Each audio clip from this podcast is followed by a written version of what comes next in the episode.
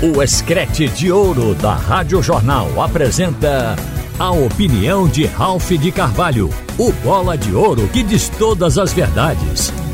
Ralph de Carvalho!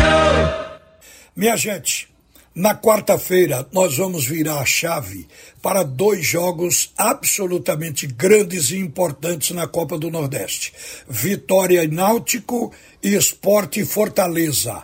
Porque o campeonato estadual tem um jogo do Santa Cruz hoje com o Afogados. A gente imagina, podemos até, para fazer uma projeção, teorizar uma vitória do Santa Cruz hoje à noite, mas ainda assim a vaga para a Série D, que é o que está se buscando agora mais do que tudo, ela só vai ser resolvida na última rodada deste primeiro turno, desta primeira fase, que vai ser no sábado. Agora, o Retrô chega na última rodada com uma vantagem enorme para duas coisas. Para se fixar como segundo colocado de todo o campeonato, o primeiro é o esporte, que se beneficiou com a vitória do Retrô ontem, porque também assumiu uma vaga, já ganhou uma vaga por antecipação para a Copa do Brasil, e ele é líder isolado do campeonato, já tem assegurado também passar direto para as semifinais.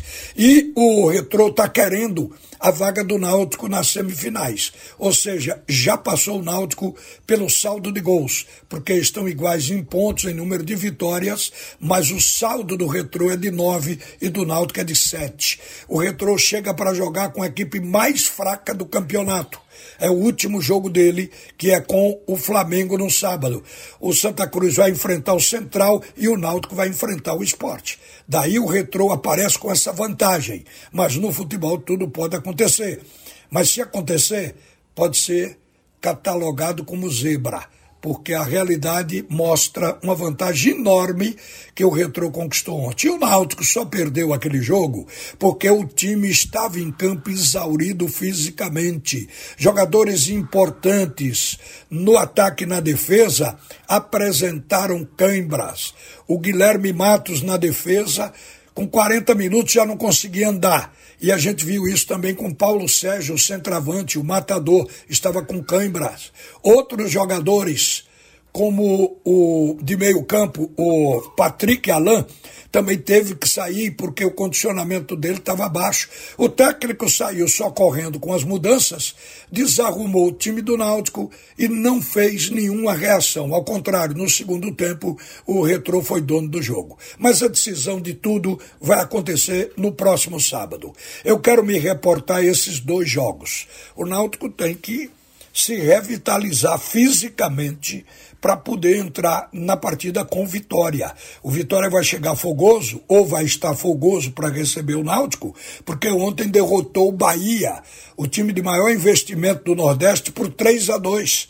Isso, inclusive, suscitou críticas a Rogério Ceni porque ele perdeu uma no Campeonato Baiano agora para o Vitória e perdeu na Copa do Nordeste também para o River. Parecia que o investimento ia deixar o Bahia como time imbatível e na verdade o futebol não contempla isso sempre. Então lá o Bahia está lá nessa cobrança pela vulnerabilidade apresentada. Mas todos tropeçaram.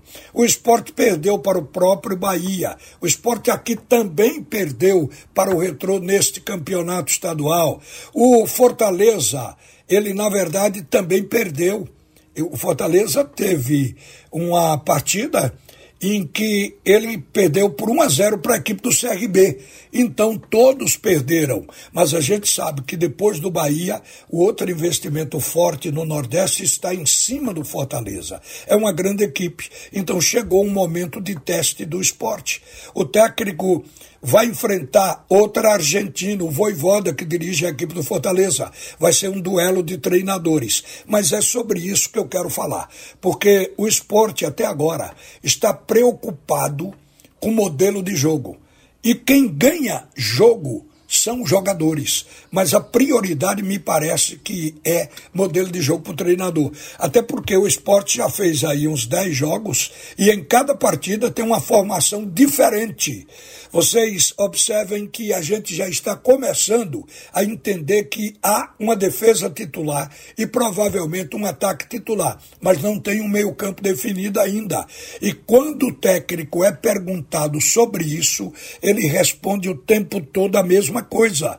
Respondeu, inclusive, depois do jogo com o Porto porque ao invés de brilhar, o esporte decepcionou. Era para massacrar a uma das equipes piores do campeonato, rebaixada inclusive, é nona colocada, o Porto, que também não está preocupado em apresentar um futebol brilhante, porque o Porto quer sim preparar jogadores para vender. É um laboratório, prospecta jogadores novos, prepara e depois faz negócio. Na verdade, o esporte é que deveria mostrar a sua superioridade técnica, mas o esporte bota um gol, se contenta com o placar de vantagem e fica naquele toque de bolinha para trás, bola de lado, perdeu aquele espírito incisivo daquele time que está sempre na ofensiva, porque o esporte está procurando assimilar o melhor modelo de jogo.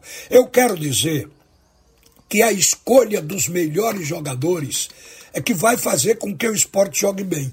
Porque eu, eu dou um exemplo aqui para deixar isso absolutamente claro. O Brasil tem cinco títulos mundiais. Ninguém nem se lembra quais eram os treinadores brasileiros. Não sabe que o primeiro título foi de Vicente Fiola, o segundo foi de Aimoré Moreira, o terceiro foi de Zagalo, o quarto foi de Carlos Alberto Parreira e o último foi de Filipão. Então, estes treinadores, quando a gente vai falar das conquistas da seleção brasileira, raramente são citados. O que a gente lembra nos cinco títulos são dos jogadores. Garrincha, Amarildo, Vavá, Pelé, Newton Santos, Mauro, Didi, Tostão, Jairzinho, Rivelino, Gerson, Rivaldo, Ronaldo, Cafu, Roberto Carlos, Romário, Bebeto, Raí, Pelé.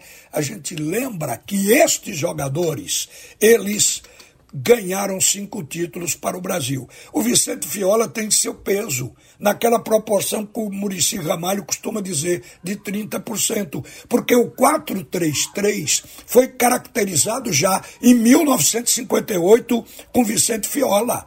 Ele pegava Zagalo, porque a formação era de um 4-2-4, quatro jogadores no ataque, então ele tinha naquele ano de 1958, um meio-campo onde ele, ele colocava Zito e Didi, mas pegava Zagalo, que estava na peça de ataque que era formada por Garrincha, Amarildo, Vavá e Zagalo, e Zagalo voltava para fazer o terceiro de meio-campo. Se costumava dizer que havia um jogador no ataque que era o terceiro de meio campo. Ali já estava se cristalizando o 4-3-3, que começou a ter esta designação após aquela Copa do Mundo de 58. Então a gente sabe que todo mundo tinha um modelo, mas os jogadores eram mais importantes. Eu estou vendo no esporte o modelo parecer mais importante que os jogadores, porque o time ainda não tem um elenco titular. E para terminar essa história, toda equipe, Real Madrid, seleção brasileira, seleção da Argentina, seleção da França, o Manchester City, toda equipe tem os 11 titulares. Mas como tem bons jogadores e precisam rodar pelas competições, o técnico separa mais uns cinco, seis jogadores e ele roda com esse elenco. Mas tem sempre o chamado time base. O rodar, sem dúvida, é uma política correta que os treinadores estão adotando, mas depois da escolha daqueles que são os melhores. Eu espero que o esporte, no jogo contra o Fortaleza, já apresente esse time e que realmente os jogadores possam se sentir à vontade como titulares para ganhar jogo e ganhar com consistência. O investimento que o esporte fez, tá certo que é para a Série B, mas está recheado de jogadores de Série A com qualidade para apresentar um bom futebol. É organizá-los, defini-los e soltar as feras Vamos esperar isto que aconteça na quarta-feira, gente. Uma boa tarde para todo mundo e volta agora Haroldo Costa no comando do assunto é futebol. Você ouviu a opinião de Ralph de Carvalho, o bola de ouro que diz todas as verdades.